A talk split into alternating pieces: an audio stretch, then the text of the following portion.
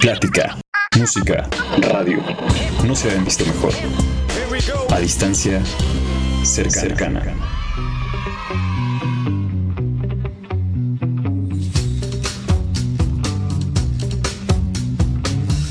Hola, ¿qué tal amigas y amigos? ¿Cómo están? Sean todos ustedes bienvenidos a esto que es Frecuencia NAM, la estación oficial de la Escuela Nacional de Audio y Producción Musical. Recuerden que esto es A Distancia Cercana, un programa oficial de NAM. Yo soy Eduardo Santamaría, con ustedes cada semana. Y pues bueno, igualmente ya lo saben con quién estoy hoy. Estoy en compañía de mi queridísimo amigo y sobre todo compañero de micrófono, Santillán. ¿Cómo estás, amigo? ¿Qué onda, amigo? No, pues muchas gracias de nuevo. Siempre te agradezco por tus bienvenidas, pero es que se siente bien lindo, la verdad. Sí, aquí pero todos somos bienvenidos. Sí, ya sabes. Pero muchas, muchas gracias, amigo. Este, pues muy contento. Eh, estos programas están yendo así, así como un rayo y está increíble porque aprendemos y aprendemos. Y pues nada, ya saben que nos pueden escuchar todos los miércoles a las 8 de la noche. Y pues me gustaría compartirles nuestros, este, pues los links para que nos puedan sintonizar. Nos pueden encontrar en mixlr.com diagonal frecuencia guion enam, en Facebook como enam y frecuencia enam. Eh, a su vez también el, en la página de internet un botón que se llama eh, radio, bueno, perdón, podcast enam. Este o el link directo sería enam.com.mx diagonal radio diagonal. Eh, igual no, no, olviden, los miércoles a las 8 estamos sintonizando, así que eh, pues nada, escúchenos por favor y compártanos. Perfectísimo, amigo. Pues bueno, yo creo que vamos presentando al, a nuestro invitado del día de hoy, el cual a mí me da pues bastante emoción, ya que es un profesor con el cual, el cual perdón, yo tomo clases. Entonces, pues, no sé, aquí tengo sus títulos. Entonces pido un fuerte aplauso para, bueno, primero evidentemente sus títulos, que es guitarrista, músico, compositor y docente del ENAM, por decir algunas cosas. Entonces pido un fuerte aplauso para Norberto Arroyo, mejor conocido como Norro Arroyo. Hola, hola, ¿qué tal? ¿Cómo están? Bien, bien. Gracias. ¿Y tú? ¿Qué tal? ¿Qué tal? Chido, chido. Este, pues muchas gracias por la invitación. Gusto estar aquí. Igual, igual, ya, ya listo para esta entrevista. Listísimo. Perfectísimo. Pues bueno, rápidamente te comento la dinámica que tenemos aquí en las entrevistas. Nosotros a lo largo de esa entrevista realizamos algo que llamamos la pregunta random. Eh, ¿Qué quiere decir esto? Que es una pregunta, como su nombre lo dice, totalmente aleatoria. Esto es únicamente para romper el hielo, aligerar el mood, dar una vuelta de 180 que nadie se lo espere. Y pues igualmente, como su nombre lo dice, es random, no sabemos cuándo puede pasar. podríamos abrir con esta, estar en la mitad, al final, o ni siquiera pasar. Eso es lo curioso y gracioso de esto, porque ni siquiera, realmente ni siquiera nosotros sabemos en qué momento pasa. Y pues bueno, eso sería. Si producción me lo permite, si mi amigo me lo permite, doy inicio a esta entrevista. Adelante, amigo. Perfecto. Pues bueno, igual, profe, tenemos aquí un ritual que es para conocer un poco más a nuestro invitado de cada semana y es abrir con una misma pregunta, la cual es ¿quién es Norberto Arroyo o Noro Arroyo? Así, muy general. Ok, bueno, pues yo soy, este, como, como dijiste en mis títulos, soy un guitarrista, soy originario de Morelia, Michoacán. Este, y pues me he dedicado a la música desde los 17 años, básicamente. Entre. Este. Bueno, empecé a tomar clase, eh, digamos, profesionalmente a los 17 y a los 19 ya estaba yo dando mis propias clases, ya estaba, este, digamos, buscando la manera de hacerla, ¿no? Este, pues, de hacer una vida de esto. Uh, primero estuve un rato en ingeniería electrónica, pero también para ese entonces ya, digamos que ya estaba demasiado metido en esto, entonces, pues, pues lo dejé, me quedé, me, quedé en este, me quedé estudiando música, eh, pero solo que allá en mi pueblo no hay como muchas opciones para quien quiere dedicarse profesionalmente a esto, entonces, este, migré acá para la Ciudad de México, aquí ya llevo de 12 años, 12 años ya este pues dedicándome a todo, desde clases, huesos, este, como músico de sesión. He tocado desde, desde metal progresivo hasta cumbias y, y todo lo que hay en medio, ¿no? Este, y pues, más que nada, siempre buscando la forma de, de a la vez de que estoy obviamente sacando este, algo, siempre trato de hacer algo musicalmente, estar en algún proyecto original, de estar haciendo pues algo, ¿no? Eh, creo que es muy importante como el no perder pues la, el foco de por qué empezamos en, este, en este rollo de la música, ¿no? Este, y a la vez es chido como poder aprender de todo, o sea, como el... Soy alguien que cree mucho en el no no hacer como demasiada este, distinción entre géneros, ¿no? Géneros musicales hablando, o sea, de que como de que un género es superior a otro, creo que todos tienen una razón de ser, creo que todos tienen algo este, digno de apreciarse y creo que es, pues, es chido aprender de eso, ¿no? Y no sé si, si ya me salí mucho del tema de tu pregunta, pero... Pues, no, totalmente. Todo, contesta, vale, totalmente estás bien. este, y pues esto que comentas, ¿no? De los géneros, igual posteriormente eh, estaría cool que, que pudiéramos adentrarnos un poquito más en esto, ¿no? Porque si hay una guerra de los géneros que, que, creo que actualmente ya se está disipando un poquito, pero, y digo, existe aún. Y pues bueno, mm. igual una pregunta un tanto obligada, porque pues me gustaría saber cómo es que entraste en la música, o sea, ¿fue por algún amigo, alguna amiga o familiares que te empezó a llamar la atención la música o, fuiste tú solo por ese camino? Mm, pues en un principio, digamos que eh, yo tocaba, yo toco la guitarra desde los 15 años, ¿no? Desde los, este, desde por ahí el 2003. En ese entonces iba yo en la secundaria. Por ese entonces conocí otro amigo que hasta la fecha también se dedica a la música, también es guitarrista, pero digo, éramos, éramos chavos de 15, 16 años y traíamos un pique a ver quién tocaba mejor que el otro, ¿no? Entonces, este, pues entramos a clases los dos con el mismo maestro. Estuve con, digo, no creo que nos escuche, pero un saludo a mi profe Vika Araya, este, allá en Morelia. Eh, con él estuve dos años y fue bien curioso porque la verdad, algo que, siempre he admirado de este maestro y que, la verdad no cualquiera haría, es el, hecho de que cuando ya estaba tocando más cosas, cuando ya estaba, pues sí, pues en temas más avanzados, ya estaba tocando, pues digamos, por encima del promedio de la gente de mi edad, que eran 18 años más o menos, él me dijo, no voy a darte clase hasta que consigas una banda.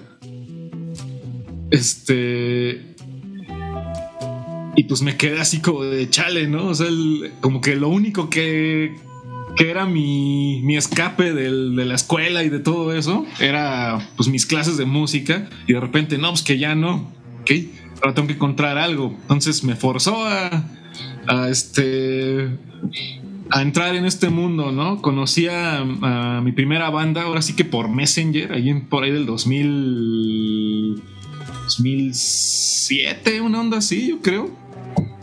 Este. Y empezamos como banda de covers, tocando así rolitas de Guns N' Roses, de, este, de Iron Maiden, cosas así. Eh, empezamos este, a buscar chamba de eso y a la vez empezamos como a hacer nuestras propias rolas, ¿no? Esa es este, mi primera banda que tuve, que es Sky Euphoria. Este, con ellos, pues duré unos tres años, grabamos un par de discos. Y digamos que, como te decía hace rato, ¿no? Para, para cuando me llega mi etapa en la que, ok, ¿qué voy a estudiar? Ya, pues ya estaba bien metido en esto, ya estaba ganando dinero, ya estaba, este, incluso conociendo gente, pues así, este, pues de otras bandas con los cuales pues acabé haciendo otro tipo de proyectos, ese tipo de cosas. Entonces fue entre un accidente, no, no, no accidente, ¿no? Fue como algo que no esperaba, este, a lo que de cierta forma mi maestro me forzó. Y pues digamos que ya, ya no lo pude dejar. ya no paré. Ok, sí, claro.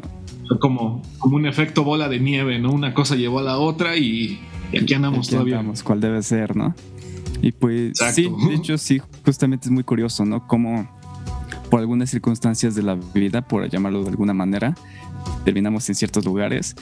A lo mejor no, no sé si tenías como planeado así, en fin, eh, dedicarte a la música, pero mira cómo, son, cómo la vida da vueltas.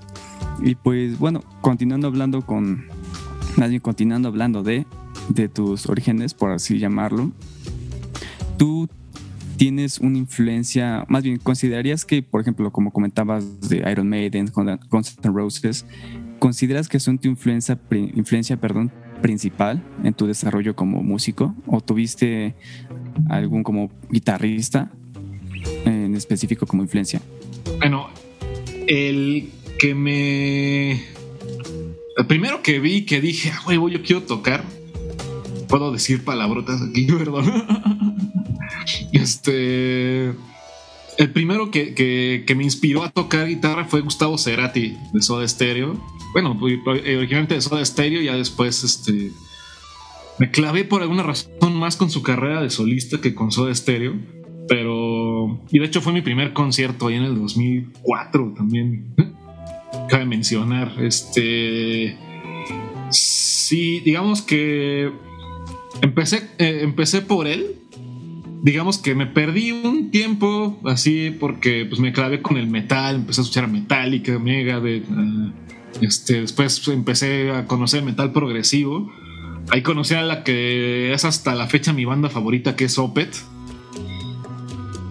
Eh, y pues digamos que me trajo otros guitarristas, ¿no? Como Andy Timmons, del cual ya hemos hablado en clase. Este.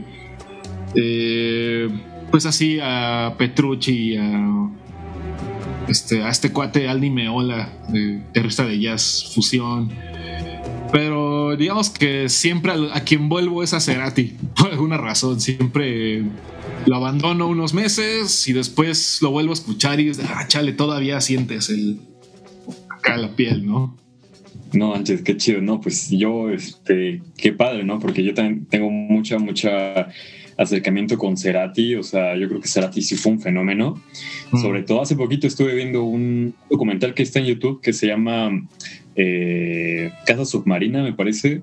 Bueno, es un documental, entre comillas, documental, es alguien que está grabando ahí en su estudio, que me parece que se, se llama, no sé si se llamaba o se llama todavía Casa Submarina pero este musicazo, la verdad. Aprovechar para googlearlo. Cerati. Sí, está muy chido. Yo sí soy turbo fan de Cerati. Este, y bueno, igual Cerati me llevó, o yo creo que es natural, ¿no? Que nos llevan, un personaje nos lleva más y como que vamos rascándole y luego ya está, no sabemos cómo salir, ¿no? O sea, Cerati fue mi puerta a la música argentina y ahorita ya no sé cómo salir, ¿no? Ya está tomo mate y a veces hasta digo che, ¿no? Qué chido, qué chido. Pero este, ya regresando con la música. Eh, pues veo que tienes como mucha diversidad musical y eso yo creo que como músicos es importantísimo. Y de alguna forma esto te ha facilitado a ti el conseguir, por ejemplo, eh, tocadas, como, como comentabas en un inicio que tocas cumbia, eh, metal. De alguna forma, ¿Fue muy natural que tocaras cumbia, por ejemplo, o te costó trabajo salir como de tus raíces para poder tocar más música? Unas cosas más que otras. De cierta forma, por, ejemplo, este cumbias, ese tipo de cosas, pues uno, la verdad es que siendo mexicano, pues es parte de uno, quieras o no, ¿no? Digo, lo, lo, escuchas en el mercado, lo escuchas en la combi, en todos lados. Entonces, de cierta forma ya lo traes, ¿no? Aunque lo niegues, aunque, aunque es de aunque seas así rockerillo de no, no me gusta la cumbia, pues ya lo traes, la conoces, ¿no? Te sabes al menos una de Los Ángeles Azules, ¿no? Este, hay cosas que me costaron más. Este, digamos que hay algo que siempre, a, lo que hasta la fecha me da a mí algo de miedo es la bachata. Este, porque es. Es su propia onda, ¿no? O sea, no. Sí, sí, no hay como hay muy, muy pocas cosas que se traduzcan como del rock y del pop que, se traduzcan a la guitarra de la bachata, ¿no? Este, ese es como mi, como mi coco, mi gran coco. El único a lo que siempre he dicho, no, mejor te recomiendo a alguien más, ¿no?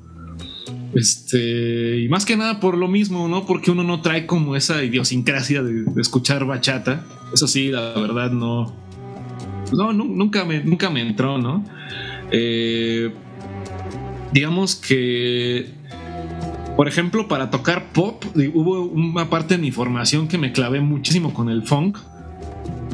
Que a pesar de que pues no era un estilo que conociera, eso sí, por ejemplo, sí me, sí me ayudó a entender muchos géneros derivados del funk, ¿no? Ya, este, pues ya si tocas James Brown, si tocas esas cosas, pues ya a la hora de tocar, por ejemplo, Coldplay o, Daft Punk o cosas de ese tipo, pues es como muy, puedes ver de, dónde viene, ¿no? Si ya traes ese, estudio. Ahí es donde también entra la parte del estudio, ¿no? O sea, si te clavas a estudiar, a, estudiar un género, tienes que meterte a escuchar ese género, tienes que saber quiénes son sus exponentes, qué, y qué, cuál es como el objetivo de, la, de la música, ¿no? O sea, por ejemplo, en clase con Eduardo, cuando nos poníamos a tocar funk, que te decías que te tienes que meter en la onda de que tú tienes que hacer bailar a la gente. Por lo tanto, tú mismo estás tocando y estás bailando, ¿no? Creo que es eso, más que nada, de verdad agarrarle amor a lo que sea que estés estudiando. Sí, claro, sería como empaparse, ¿no? O sea, muy bien lo que comentan varias personas. De hecho, hasta este Sam lo llega a comentar, de que si le piden, no sé, producir una cumbia, ah, pues me escucho 10, 20 rolas de cumbia. Igualmente yo lo veo aquí. Por ejemplo, esa vez que estábamos checando funk, ahí me ves escuchando puro funk. Digo, a ver, ok, se escucha bien, ok. Ah, ok, entonces es así. Y pues sí, ¿no? O sea, yo creo que es muy importante porque inclusive yo lo veo de que más que un género cultural, más bien más que un género musical, es como una cultura. O sea, trae por detrás toda un brevario cultural que realmente es bastante vasto y pues está muy genial abarcarlo. Y pues bueno, aprovechando ahorita que tocamos un poco el tema de las tocadas en vivo, a mí me gustaría también saber cómo fue tu primer tocada en vivo, ya que estamos en estos lados. Ok. Ok, tengo que nombrar precisamente con este cuate con el que con el que les digo que empezamos a tocar. Saludos Albana. No creo que nos oiga, pero este por ese mismo pique que traíamos como de, competir entre nosotros, armamos en la, en la prepa en la que íbamos un concurso de guitarra dúo. Entonces yo con otro compa y él con otro compa, este, pues nos fletamos a, organizar el concurso, ¿no? Desde cero y ahí ahora sí que a pedir permiso a los directivos de la escuela y organizar y este, y que anunciarlo y todo eso nada más por la porque queríamos del pique entre nosotros, queríamos ver quién ganaba de verdad. Este, esa vez, pues yo con mi compa tocamos Vivir sin aire de Maná y yo la canté. Este, digo, yo no estudié canto hasta muchos años después y, y la verdad muy poco también, no, no me considero cantante. Este, pero sí, en ese entonces, pues, ah, pues, ¿qué les digo, no? Súper nervioso, este, temblaban las piernas, me sudaban las manos, este, pero pues de alguna forma como que ahí me encontré, ¿no? Como, ah, sí, de ver, definitivamente quiero hacer el resto, esto del resto de mi vida, ¿no? Este, una, digamos, más en serio fue ya con la banda que les cuento, una vez que nos invitaron a tocar y que nos pagaron con una Pepsi, literalmente. Este, ah, igual tocando rolitas de, de Guns y esas cosas, estuvo muy, muy chistoso porque, porque yo por hacerme el chistoso tocaba muchas tonterías, ¿no? Así, ah, voy a tocar toda la de Mario Bros con el sonido de las moneditas y así. Entonces los de mi banda así, ay, este, y este es este Noro en la guitarra, ¿no? Y, y así de, ah, tengo que tocar algo, tengo que tocar algo y toco Mario Bros, ¿no? Y toda la gente, este, ah, ese estuvo más, es un poquito más serio, pero igual siguiendo como la onda de pues, apenas nuestras primeras tocadas, ¿no? Claro, no, pues sí, yo creo que las primeras tocadas, pues sí, naturalmente, pues no van a estar tan chidas, ¿no? Digo, rara vez yo, yo no conozco a alguien que me haya contado que su primera tocada así estuvo impecable. Pero yo creo que es la parte importante, ¿no? Cuando pasamos ese filtro, o más bien la primera toca yo, yo, lo veo como un filtro de te gusta tocar en vivo y vas a como estar dispuesto a manejar estos nervios y, y todo eso o hay gente que se espanta y ya jamás vuelve a subirse a un escenario no este pero sí. pues que, que este avante no de esta esta situación. Y actualmente cómo, cómo afrontas las tocadas en vivo porque ya supongo que ya tienes ahí ya está súper curtido pero eh, hasta la fecha aún tienes nervios al tocar o algo así Depende de, con quién esté tocando, más que nada. Este, digamos que cuando estoy en mi elemento, que es este, todo lo que es rock, todo lo que es metal, ya lo tengo dominado, pero. Eh, y de repente tocadas de jazz o cosas que me, que me, cuestan un poquito más trabajo y que ha habido ocasiones en las que estoy tocando con, con gente increíblemente buena, que ahí, ahí sí todavía me achico un poquito, ¿no? Pero pues ahí andamos trabajando para que ya no suceda. sí, no, no deja uno de aprender. Sí, claro, ¿no? O sea, muy bien dicen que pues siempre se aprende más, ¿no? Entonces, pues bueno, creo que aquí nos informan que vamos a primer corte musical, amigo. Justamente. Sí, pues ya nos están eh, comentando aquí en producción, Polinear, que vamos a ir a nuestro primer corte musical, donde vamos a escuchar una canción que se llama Ghost of You de Andy Timmons. Eh, me parece es un cover, ¿no? Eh, y en esta ya yo la este, conozco el original, entonces pues va a estar súper interesante escucharte. Igual, por favor, antes podrías contarnos un poquito más de esta canción, porque te decidiste a, a sacarlo en cover. ¿Qué, ¿Qué, significa para ti, por ejemplo? Esa realmente, eh, digo, Andy Timmons es mi guitarrista favorito, ¿no? Eh, pero esa realmente surgió como eh, estos dos chavos con los que toco, con Pepe y Manny, son, fueron los dos primeros amigos que tuve aquí en el DF. Y bajista y baterista son como como mis músicos de confianza, digamos, o sea, los que si, si, un día siento que necesito un baterista y un bajista, ellos son a los que recurro 90% de las veces, ¿no? Porque, porque me late mucho cómo tocan, cómo conectamos juntos.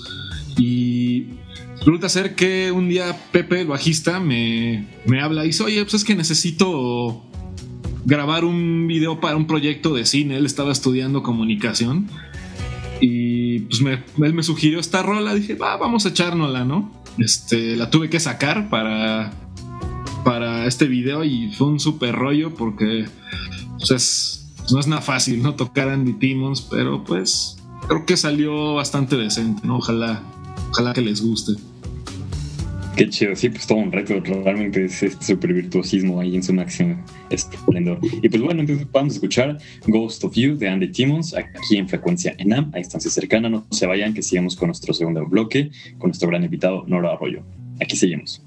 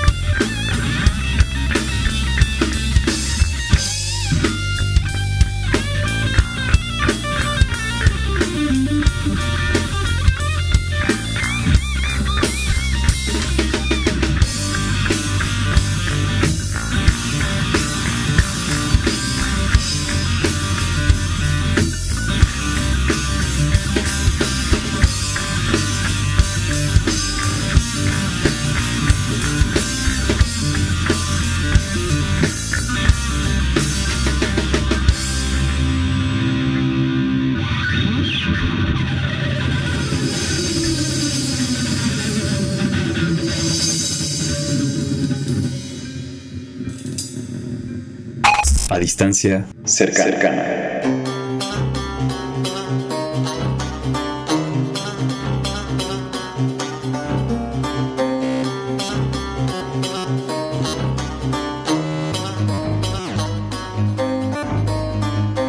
Y pues bueno amigos, estamos de vuelta. Recuerden que esto es frecuencia NAM a distancia cercana.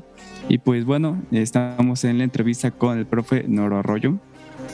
Y pues bueno, profe, aprovechando un poco el tema del, del bloque pasado, a mí me surgió otra duda acerca de las tocadas en vivo, la cual es, eh, ¿cuál consideras tú tu mejor tocada? La que dices, esta 100% jamás la voy a olvidar. Mm.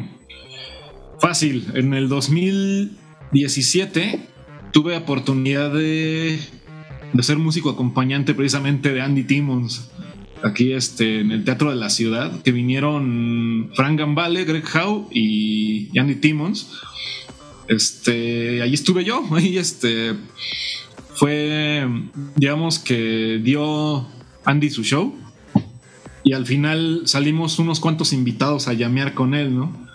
Este. Y pues esa, sin duda, fue otra onda. Hubo algunos problemillas técnicos, este, más que nada con la guitarra de Andy, pero pues, estuve en uno de los escenarios más importantes del país, donde estuvieron gente como Chick Corea, como quien tú quieras, como Aldi Meola, así como Antonio Sánchez, ¿no? O sea, eh, esa, sí, definitivamente. Wow, no, pues qué, qué recuerdos debes de traer de esa, ¿no? O sea, tocar con tu guitarrista favorito, yo creo que es la mejor experiencia que te puede suceder, ¿no? Eh, qué increíble. ¿Y cómo fue? Eh, vamos a ver cómo llegaste ahí, cómo te llegó esa oportunidad, porque digo, pues fácil no parece, o no sé ustedes, pero ¿cómo, cómo surgió eso? Um, la verdad hubo una parte un poquito medio de nepotismo. este, digamos que el... Fue todo por una amiga de la, de la, de la prepa que resulta ser que que trabajaba para la, para la productora era productora RJP espectáculos. Trabajaba para esa productora y un día me manda mensaje por Messenger de que, oye, este, ¿te gustaría tocar con... Me dijo primero con Greg Howe. Dije, sí, claro que sí. ¿Con qué, tengo que hacer? ¿A quién mato, no? Este, ya me dice, ah, creo que también hay lugar con Andy Timmons y con Frank Gambale, ¿no? Y mi primer instinto fue, ay, si toco con Gambale, pero sí me dio un poquito más de miedo. Dije, a ver, mejor con Andy, ¿no? Porque. Este. Porque digamos que estoy un poquito más familiarizado con su. con su forma de tocar. Entonces. Este. Y además, pues digo, era mi guitarrista favorito y todo eso. No sé, la verdad, con, con, con Gambale sí me achiqué un poquito. Sí le saqué, entonces dije, no, con Andy, ¿no? Este, pues ya me comunicó con el con el dueño de la productora, este, ya me comentó de que, de que, pues me habían recomendado por mi amiga, esta se llama Karina, y por otro cuate que trabajaba también en, este, en esa productora, que él lo conocí en la escuela, en, este, en donde estudié, eh, que es este Altair, también digamos que este Altair, una vez eh, participamos los dos en un concurso en el que él quedó en primero, concurso de guitarra, él quedó en primero, yo quedé en tercero, ¿no? Entonces quedamos como, pues, pues no sé, como que nos quedamos como con ese respeto, como de, así, ah, él toca chido, ¿no? Entonces ya, digamos que ya con el, con la aprobación tanto de mi amiga como de, de mi amiga Karina, como de mi cuate este Altair, pues lo único que, hubo que hacer fue mandar una entrevista, una entrevista, una, audición, perdón. Yo este, improvisando sobre una pista eh, y me quedé. O sea, tanto yo creo porque les gustó lo que escucharon como por la recomendación de ellos, ¿no? Y pues ya lo demás fue historia. Ahí me dieron esa oportunidad y pues por supuesto que no la desaproveché, ¿no? Sí, sí, sí. ¿Cuál, debe ser, no? pues, pues sí, ¿no? Realmente son esas oportunidades que dices, o sea, sí o sí las debo tomar. Porque, o sea, que llegue así es como de wow, wow. Y luego con tu guitarrista favorito. Pues bueno, yo creo que estuvo muy, muy increíble. Y pues bueno, eh, hace unas preguntas comentaste acerca de lo de que tomaste unas clases de canto. Y pues esto yo es algo que he oído y me gustaría saber tu opinión. Es que varios me han comentado que un músico independientemente del instrumento que toque, siempre es recomendable que sepa un poco de canto, o sea, para entonar, para saber las notas. ¿Cuál sería tu opinión acerca de eso? Yo creo que, eh, para empezar, nada es obligatorio. Creo que uno pues, debería de, irse exclusivamente a lo que le apasiona. Y hay músicos a los que simplemente pues, cantar no les llama, ¿no? Sin embargo, y es algo que incluso creo que te lo he mencionado en clase, cuando, cuando uno toca un instrumento melódico, o sea, como es cualquier aliento o cuando está tocando solos de guitarra, lo que sea, creo que a lo que uno de cierta forma tiene que aspirar para ser lo más expresivo posible es a imitar la voz humana, la voz de un cantante, ¿no? Poder este con, con las con tus dedos, con con las inflexiones de tu cuerpo, digamos, poder hacer las, este, las inflexiones de un cantante, ¿no? Y pues creo que al menos el, el conocer técnicas de canto, el, ponerte a, no solamente a cantar, sino a interpretar las canciones que cantas, sí te da como una cierta sensibilidad que después se traduce en, en un mejor fraseo, en un mejor, este, una mejor técnica para tocar, ¿no? Al menos en mi experiencia, yo sí lo sentí que cuando empecé a cantar, este, pues empecé a improvisar mejor, ¿no? Entonces, sí, definitivamente recomendable sí es, Pero si, si de verdad te late, ¿no? Si de verdad lo quieres aprender. Vaya, sí, me gusta mucho esa, eh, pues esta asociación que haces de los instrumentos con pues tratando, bueno, buscando la similitud un poquito con la voz humana, no la había pensado, pero sí me hace mucho sentido. Y pues bueno, ahorita pues igual me viene a la mente esta pregunta y es un poquito también surge de esta idea, no sé si errónea, pero popularmente se dice que en una banda eh, existe ahí una lucha de egos entre guitarrista y vocalista. Es como, ya sabes, como no sé cómo decirlo, es como un mito que está en todos lados, pero de alguna forma tú crees que eso es real o de alguna, alguna vez te ha pasado que has tenido una experiencia así súper horrible con un vocalista o una vocalista así que súper prepotentes o algo así? Mm, hasta eso que he tenido suerte de que me he topado con gente muy profesional, muy este muy pues sin muchas de esas ondas, ¿no? Definitivamente sí las hay. Pero, no sé, también, digamos que yo siempre me, me he tratado de conducir de una forma en la que pues, yo no tenga broncas con nadie, ¿no? O sea, este, nunca me ha gustado jugar carreritas con nadie. Y creo que, y al contrario, me gusta como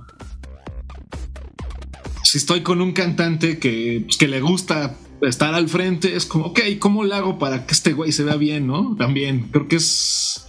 Este. Creo que es la labor de uno. No. Uno no es más que nadie en, una banda, solamente.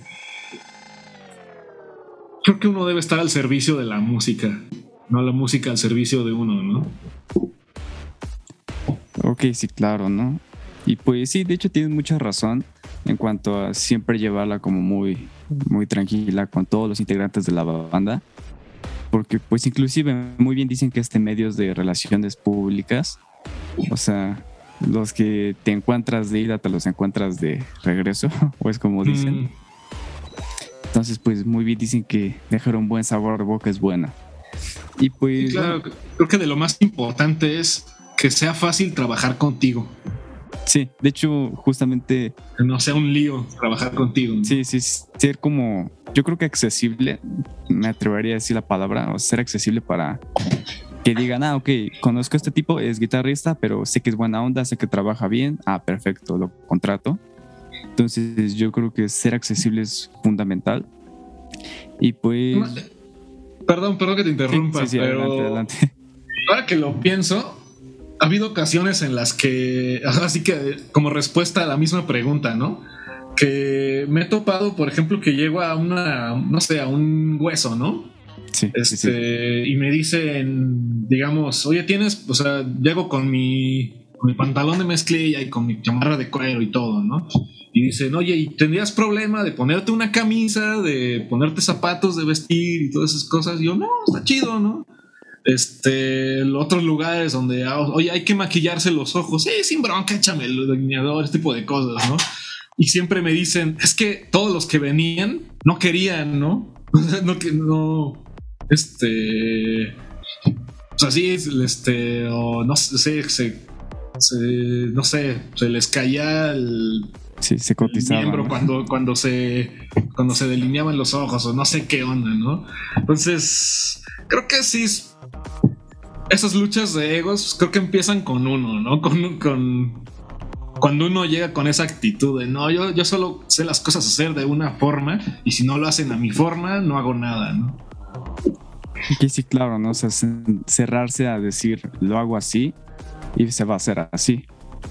Exacto. Sí, entonces estar bastante abierto y pues de hecho creo que ocuparía nuevamente la palabra de ser bastante accesible pues para uno mismo y para el público, ¿no? Inclusive para la tocada que se requiera. Y pues bueno, aprovechando que seguimos con esto de las tocadas y así, yo, bueno, estaba leyendo un poco de ti e inclusive lo mencioné en tu presentación, de que eres músico de sesión. O sea, mi pregunta es, ¿qué tan difícil podrías decirnos que es ser músico de sesión? Porque evidentemente, inclusive también más bien lo hemos platicado en clase, el síndrome del botón rojo, ¿no? Que se pone el botón rojo y de repente se me olvidó tocar el instrumento. Entonces, ¿cómo, ¿qué tan difícil es ser un músico de sesión? Um, de cierta forma me gusta ver el, trabajo de estudio como, como los pilotos de avión que van contando las horas de, vuelo que llevan, ¿no? De cierta forma, tus horas de estudio sí, sí, este, sí se traducen en que. En que cada vez haces las cosas mejor, ¿no? Este, grabar es, eh, por sí mismo es una habilidad que vas obteniendo pues, conforme la vas haciendo, ¿no? Y como siempre tuve yo esa inquietud de grabarme, así desde que tenía nada más un micrófono de. Así de esos de compu de 30 pesos, ya estaba intentando hacer grabaciones, ya me estaba enfrentando ese síndrome de botón rojo. Entonces, digamos que. Pues sí, pues es una habilidad que vas agarrando, ¿no? Este. Creo que hay dos habilidades incluso que son este. Que no te enseñan en la escuela y que solamente las vas obteniendo eh, pues así que en el campo de batalla, ¿no? Una es precisamente esa, lo de las grabaciones, la segunda es las audiciones, aprender a hacer audiciones es bien importante. Este lo mismo, ¿no? Saber llegar y, y qué hay que hacer a ah, esto, este, y sin ponerse nervioso, ver este de qué manera resuelves el problema que te pongan enfrente, ¿no? entre más lo haga uno, mejor lo vas haciendo, ¿no? Ah, digamos que tengo de cierta forma ese orgullo de, que puedo decir que audición a la que voy, audición en la que me quedo. Excepto un par que se me escaparon por, porque por alguna razón no estuve preparado o algo así, pero sí, 90% de los lugares a donde llego me, me quedo. Más que nada, no porque toque mejor que otra gente, sino porque, pues, porque sé cómo tratar una audición, ¿no? O sea, de alguna forma, pues hay que aprender eh, a tratar como la psicología de, la gente o algo así. O sea, yo, la verdad jamás he hecho una audición. Eh, me da miedo, inclusive hasta pensarlo. me como que sí es de esas cosas que digo, ay, espérate, esto sí, me siento incómodo. O sea, sí me, me, me sale, me saca de mi zona, ¿no? Pero pues yo te pregunto, eh, si tratas como de analizar un poquito la psicología de, los jueces y las juezas, o, más bien eres tú y, ya. Porque más bien trato de enfocarme como en lo mío lo más que pueda, ¿no? Como una vez, este... me, gusta verlo como una vez fui a una clínica de Frank Gambale precisamente, que hablaba de cuando audicionó con Chick Corea y de cómo manejas el nervio de estar audicionando para Chick Corea, ¿no? Y dice, lo primero que hice fue mentalizarme, yo soy mejor guitarrista que Chick Corea, ¿no? Es como, o sea, Chick Corea será la leyenda del jazz que es, sin duda, pero yo toco mejor la guitarra que Chick Corea, ¿no? Entonces, de cierta forma, es como confiar en lo que uno sabe hacer, ¿no? Yo soy guitarrista y pues hago lo que hace un guitarrista, que es tocar lo que se me pide, ¿no? Este, lo mejor que pueda y. Y de cierta forma, pues. Pues sí, como. A la hora de hablar, sí es como. Ok, este cuate, ¿qué, qué quiere oír? Pero a la vez sin mentirle, ¿no? O sea, este. ¿Cómo lograr así, decirle la neta de quién eres tú y de qué es lo que puedes aportar y a la vez decirle lo que quiere oír, ¿no? Porque, pues sí, no, tampoco voy a decirle, oye, yo toco bachata si quieres, ¿no? no sé. Este, creo que hay mucho, muchas cosas muy negativas en el medio y creo que uno debe hacer lo posible por también cambiarlo, ¿no? No, no venderte tampoco de más, de que puedes ser más de lo que a lo mejor deberías. No sé, creo yo. Ok, sí, claro, o sea, por decirlo de alguna manera, sería como, bueno, puedo ocupar la palabra como ser realista, porque como comentas, eh, a lo mejor la bachata no es lo tuyo, tampoco vas a llegar diciendo, yo toco bachata como, como si Romeo Santos me hubiera dado la guitarra, alguna. Entonces, pues yo creo que también es bueno ser honesto, eh, como pues eso, ¿no? Como comentas, llega y decir, ¿sabes qué? Pues yo sé hacer esto, sé tocar de esta manera. También ciertos géneros a lo mejor no son ni fuerte, pero te los manejo. Y también yo creo que están los otros que decir de plano, no lo toco. Entonces, pues sí, de hecho, otra cosa que también estoy muy de acuerdo, o sea, ser sinceros, inclusive contigo mismo, ¿no? Y pues, bueno, igual siguiendo con esto de lo de ser músico de sesión, ¿Cuál ha sido tu mayor reto? Porque a mí, bueno, por ejemplo, yo te he visto en clase como maestro y digo, chale, o sea, ¿qué reto puede haber para el profe? tocas acá muy perro.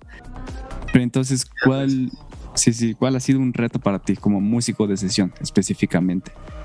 Mm, creo que el reto más grande a veces es el tiempo que tiene uno para sacar la chamba, ¿no? Como el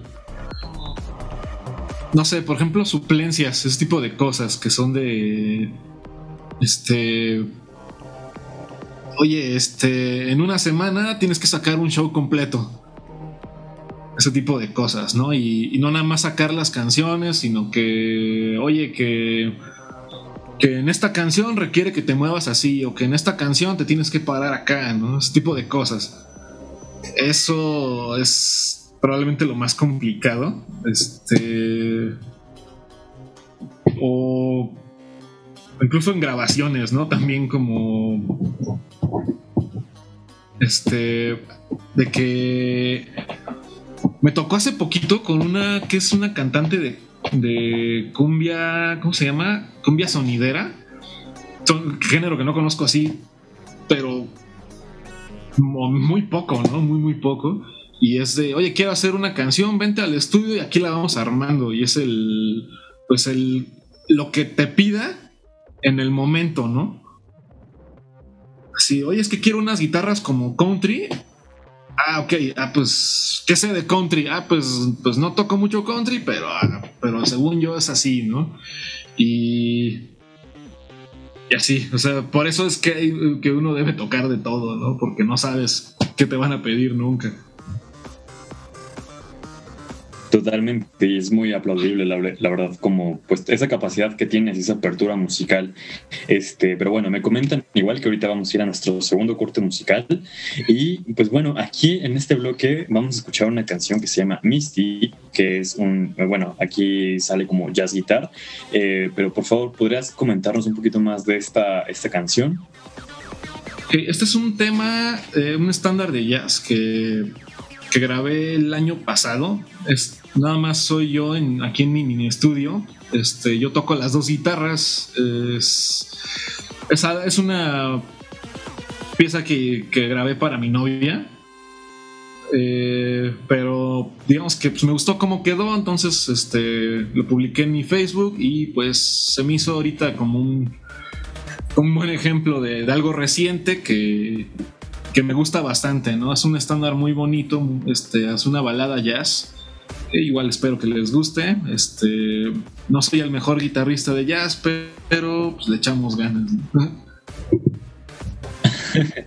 no, pues seguramente va a ser impecable. Entonces, pues bueno, vamos a escuchar a Misty, que este, eh, como nos comentas, es un estándar de jazz. Y pues bueno, no se vayan, seguimos aquí en nuestro tercer bloque, que está yendo como agua todo.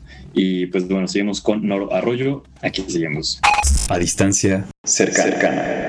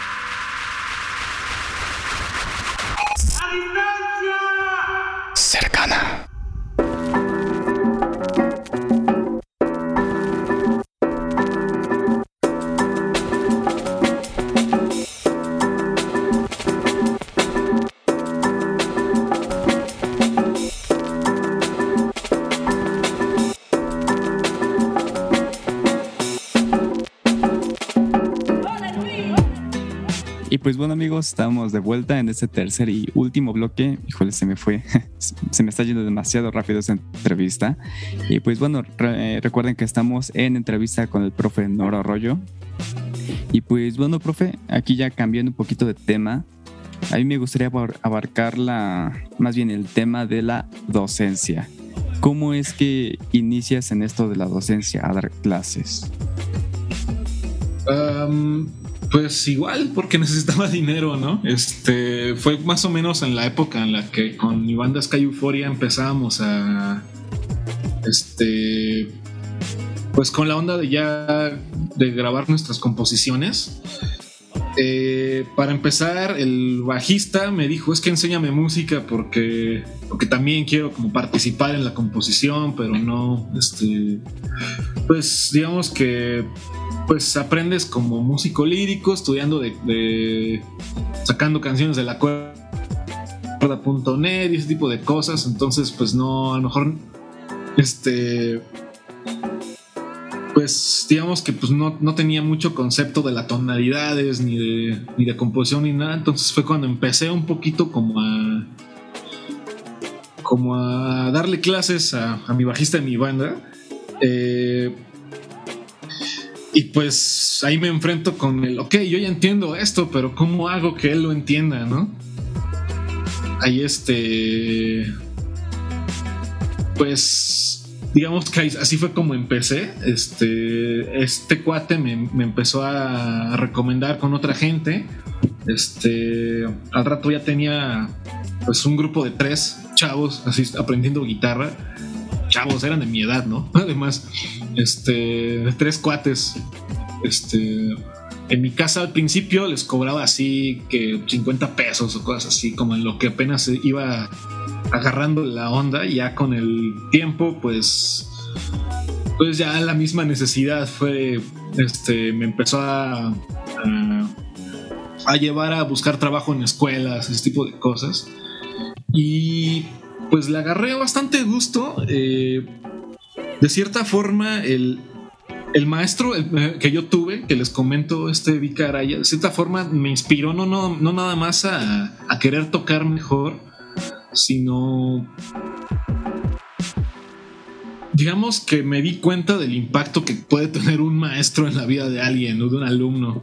Así, tener el, maestro indicado en, este, en el momento crucial de tu vida, digamos, este, pues te puede cambiar por completo, ¿no? De cierta forma, yo me, cuando empecé a tomarme más en serio esta onda de la docencia, lo que me puse como objetivo fue yo quiero hacer por alguien lo que mi maestro hizo por mí, ¿no? Este...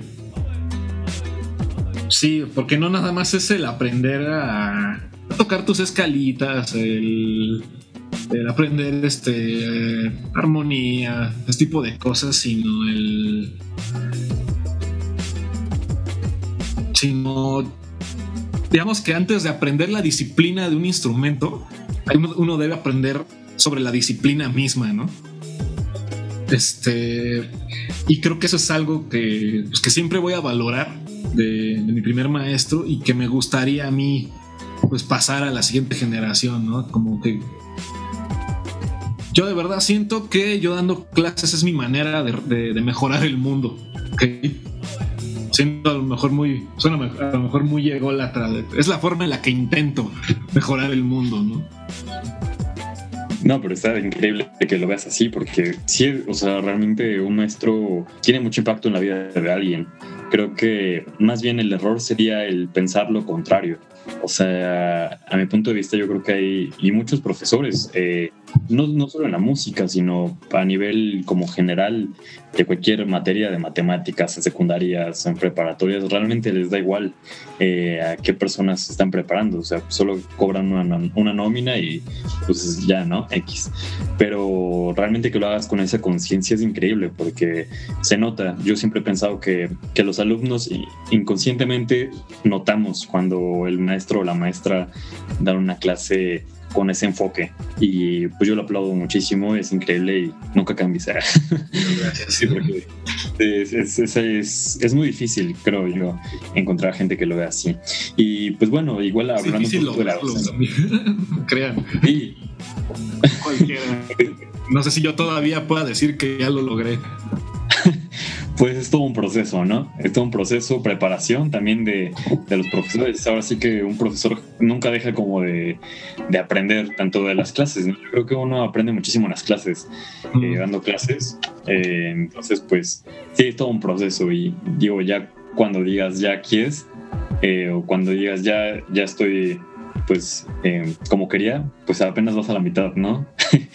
no sé, es, larguísimo, pero qué padre que lo hagas con esa conciencia.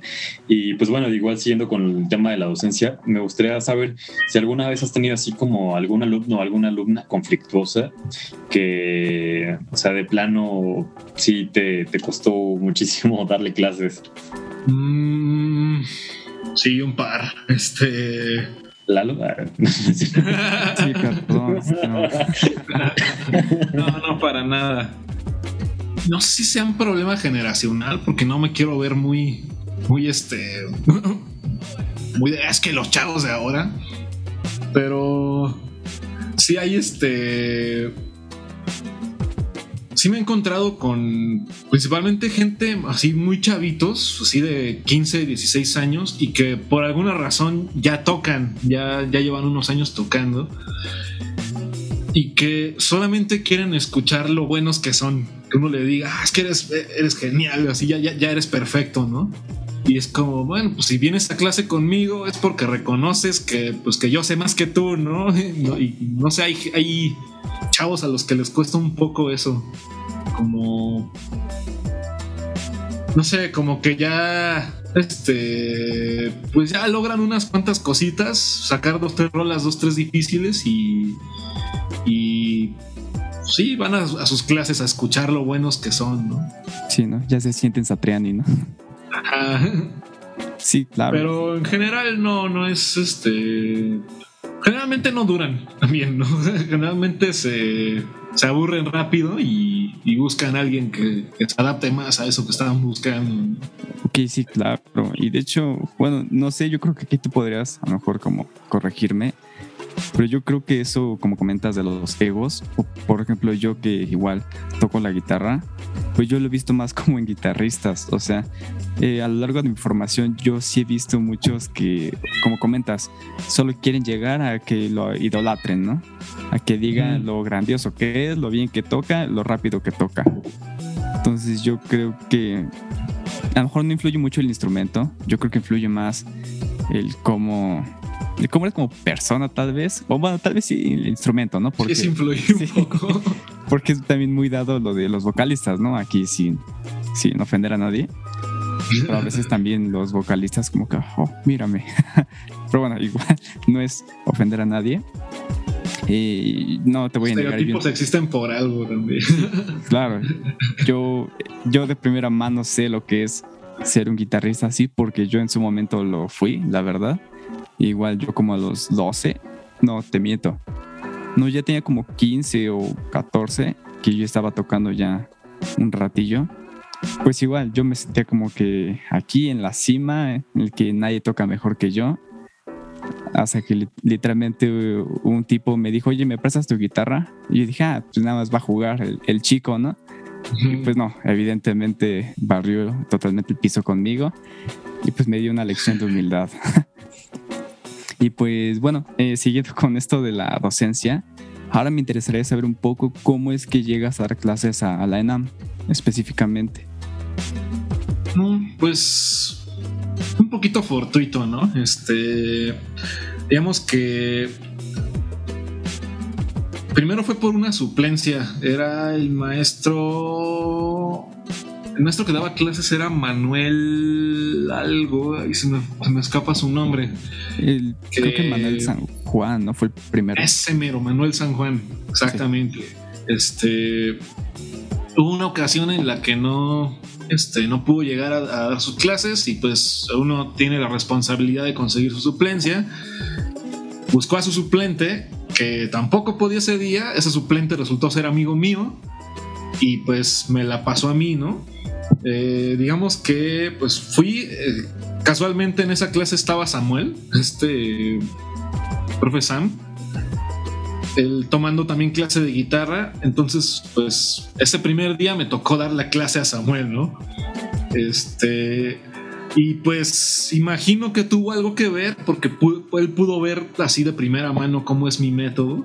Eh, de forma que pues ya después llegó el momento en el que este cuate Manuel ya no pudo continuar trabajando en la escuela eh, y me dijo, oye, pues, pues va a estar esta plaza disponible, este, pues si quieres platica con Sara a ver qué onda, ya platiqué con Sara. Este, me comentó ella de que pues probaron unos cuantos maestros, pero pues que les gustó mi método. Pues sí, yo, algo vieron, no sé, este, en, mi forma de enseñar que les gustó, que pensaron que era apropiado para la escuela y pues eso fue en el 2019 me parece, ya voy para, para dos años trabajando en el NAM. Y pues muy chido, de cierta forma para mí fue como, como cumplir un sueño porque porque siempre quise dar clases como un nivel más profesional, ¿no? O sea, siempre me, eh, ha tocado como, de cierta forma, clases de, iniciación, ¿no? Así, este, chavos de, de 17, 18 que, que, llegan con la guitarra por primera vez y, profe, yo quiero tocar metálica, ¿no? Lo cual está bien chido, lo cual me encanta, o sea, no, no, no demerito para nada esa chamba y hasta, hasta ahorita es lo que más me ha dado pero a la vez, pues, digamos, uno después de tantos años estudiando, pues quiere eh, enseñar otras cosas un poquito más interesantes que, cómo poner deditos uno y este tipo de cosas, ¿no? Entonces, pues muy agradecido de que, de que me hayan dado la chance aquí en ENAM y de que pues aquí seguimos, ¿no? Claro, y curiosamente, como comentas, o sea, te tocó hacer en tu primera clase casi casi una audición con Sam. Entonces, pues bueno, la pasaste, así que seguimos con el 90% de efectividad. Sí. pues bueno, eh, siguiendo un poco con esta entrevista, a mí me interesa saber un poco de tu proceso de composición. O sea, ¿tienes algún método como muy bien específico o literalmente lo que se te vaya ocurriendo?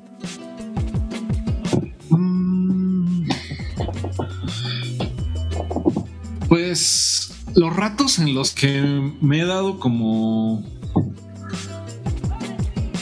como el tiempo de ponerme a componer así súper en serio, este, digamos que dedico prácticamente todo el día a ello. Este, desde que me levanto, así, este, prendo la compu y agarro la guitarra y es de, a ver, vamos a ver qué sale. Y de cierta forma me castigo un poquito, ¿no? De, ah, no voy a hacerme mi huevito revuelto hasta que no salga algo, ¿no? Así, cuatro compases de algo. De cierta forma, está medio castigado, pero, pues no sé, de cierta forma es lo que me ha servido, pero ya digamos algo más específico, siempre siempre pienso como en la intención que tengo, ¿no? Este como en como en el que quiero transmitir y más que el traducirlo en la forma de, un sentimiento, de, ah, quiero transmitir tristeza o quiero algo así, es como ¿cómo decirlo? Como cómo me siento en este momento pero con una canción. O sea, este, describir cómo me siento en este momento con una canción de, no sé, de Opeth, digamos, ¿no? Y, y, me, y lo tomo como un punto de partida. Este, ok, este, este, sonido, ¿cómo lo lograron? Ay, ¿cómo hago algo yo con eso? Este, y a partir de eso, digamos que en los últimos años me he hecho la costumbre de que yo escribo todo escribo batería, escribo bajo, porque digamos que yo ya, tengo una, idea de qué tipo de baterías me gustan, de qué tipo de líneas de bajo me gustan. Entonces, agarro, me, pongo en el Guitar Pro a escribir. Este, digamos, tengo una línea de guitarra. Ok, le pongo batería y bajo. Cuando ya tengo algo, me voy al TAU, ¿no? Yo uso el Reaper. Este, lo grabo y muchas veces en la onda de grabarlo, algo cambia, algo de lo que ya tenía cambia, ¿no? Ah, a lo mejor este remate ya no me gustó, ahora voy a meter otro remate de este tipo, pero ese remate que metí después ya me lleva a otra cosa y generalmente voy rebotando así entre el programa de escritura y el DAO. Cuando, cuando uno ya no me da, me voy al otro. Cuando, cuando ya la grabación siento que, que, se estancó, me voy al papel, digamos. Bueno, el papel digital, ¿no? O cuando el papel ya no me da, me voy al, a la grabación. Este es el método, digamos, si, si hubiera de resumirlo. Órale, está súper interesante ese, ese método que tienes. O sea, la verdad yo no había escuchado como algo así, pero, o sea, pienso que de alguna forma es como hacerte como un refresh, ¿no? O sea, puede que te puedes bloquear ya sea en el Do y pues cambias, ¿no? Y de alguna forma estás constante y estás activo porque, por ejemplo, yo cuando estoy componiendo y me pasa eso, yo soy de los que y es, es, un error, la verdad sí he tratado de dejar el celular así cuando compongo, o sea, dejar el celular por completo porque luego sí me pasa que abro el celular así tantito, digo, a ver, voy a checar rápido Instagram, ¿no? O algo así, y ya valió. O sea, ya me aventé ahí dos horas en TikTok, ¿no? Y ahorita con TikTok está bien. este, y pues bueno, me comentan que ya llegamos a nuestro final del programa, que se fue súper rapidísimo, estuvo súper buena la plática, la verdad. Este, pero bueno, hemos llegado al final. Y pues bueno, ahorita en este tercer bloque, bueno, antes de ir al, al bloque musical, no sé, amigo Lalo, ¿te gustaría decir eh, unas palabras antes de, de despedirnos? Eh, pues sí, bueno, pues igualmente, profe, muchas gracias por prestarnos un poco de su tiempo para esta entrevista. Y pues bueno, espero que la pase bien. Y pues ya nos veremos en clase. Y le mando un fuerte abrazo. Pues muchas gracias a ustedes por este pues por tomar el tiempo de escuchar mis loqueras, este por la invitación. Eh, pues sí, estuvo, estuvo bastante interesante. Eh, creo que surgieron algunos puntos que pues que a veces uno no toma en cuenta, digamos, ¿no? Este, no sé, este creo que tengo una forma de pensar muy particular, me gusta me gusta hablar de ello, entonces agradezco el espacio, ¿no? Y pues ahí nos Qué estamos chido, viendo no, en sí. clase. Sí, sí. Agradece, agradecemos mucho igual pues tu tiempo, igual este por compartirnos tu, tu, conocimiento y tu perspectiva, que la verdad sí yo también me quedé así como ahorita voy a quedar pensando con varias cosas. Igual me gustaría agradecerle a, a todo el pues a todo el elenco, todo el elenco, pero esto no es una obra de teatro, a todas las personas que están detrás de, de la producción y a mi amigo Lalo, muchas gracias por, por esta plática también súper buena. Eh, y pues bueno, ahorita ya para cerrar vamos a escuchar una canción. Ah, perdón, siempre se me, se me olvida esto, pero ¿tienes redes sociales y cómo te podemos encontrar en redes sociales? Ok, ah, bueno, mi única red social es este Noro Arroyo en Facebook. Ahí, este, pues si quieren ver fotos de mi gato, por ahí es la, es la onda. Eh, prefiero que me sigan en la banda de mi proyecto, en, las redes de mi proyecto actual que es Sirenis. Estamos en Facebook como Sirenis MX Van, no me, algo así, este, o solamente busquen Sirenis en, en Facebook y allá, allá, aparecemos. También estamos en YouTube, también estamos en este en, en Instagram. Eh, la pieza que van a escuchar es un cover de. Ay, se me olvidó el nombre de la banda. Este, bueno, esto fue parte de un proyecto que se llama Elemental Fest, que es un proyecto con causa ambiental. Este, digo, eh, con este proyecto estamos armando nuestras canciones originales, estamos en el proceso de composición y de hecho los, los voy a ver en un momento. Este, estoy viendo la hora. Este, y pues por ahí, mejor síganme ahí. Ah, ah, este, hay cosas más interesantes que en, mi, en mis propias redes, ¿va? Buenísimo. Entonces, pues ahí te vamos a buscar. Y pues bueno, justamente ahorita vamos a escuchar en este bloque mus musical eh, la canción que se llama Masquerade Act 4 Dreams of Sanity, cover by eh, Sirenis. Y pues bueno, igual no sé si puedas comentarnos un poquito más respecto a este, a este cover, por qué decidieron hacerle eh, cover a esta, a esta canción. Ok, este. Esta es una banda a la que yo entré apenas este año esta banda inició como un proyecto de tributo a varias bandas de metal sinfónico. Eh, y digamos que esta es la despedida de esa de esa etapa de la banda de ser una banda tributo este Eh, pues sí, es como, como la despedida de esa etapa de la banda. Eh, ahorita estamos enfocándonos en, nuestra, en nuestras composiciones originales, que inicialmente era una onda de, metal sinfónico. Ahorita ya estamos en una onda un poquito más experimental, más rarona, con tintes de progresivo, con tintes de, de electrónica y de un montón de cosas. Que, este, que pues ahí si nos siguen ya en su momento este, ya nos escucharán. La, onda como de la banda es, es este, las canciones hablan sobre, sobre leyendas mexicanas, digamos que es este, ah, pues sí, sobre leyendas, este, este, de la sirena del lago de Zumpango, de la llorona, de este tipo de leyendas, digamos, este unas más famosas que otras que forman parte del folclore mexicano y pues las interpretamos en forma de, pues, de metal progresivo. No me gusta clasificar en géneros, como les dije hace rato, pero pues para que se den una idea, ¿no? Este, esta canción que, presentamos pues es más, más parte de, ese de, esa etapa de covers. Y pues les digo, esta es una parte de un concierto acústico que hicimos eh, hace un par de meses con, este con pues sí, con causa ambiental. Ahí busquen el Elemental Fest en YouTube una vez que terminen de ver el video, si es que quieren verlo completo. Y pues creo que ya. Va que va. Pues bueno, entonces vayamos a escuchar esta canción de Sirenis. Eh, ya con lo que nos comentes, pues ya tenemos un, panorama más amplio. Y pues bueno, muchísimas gracias a todos los radioescuchas.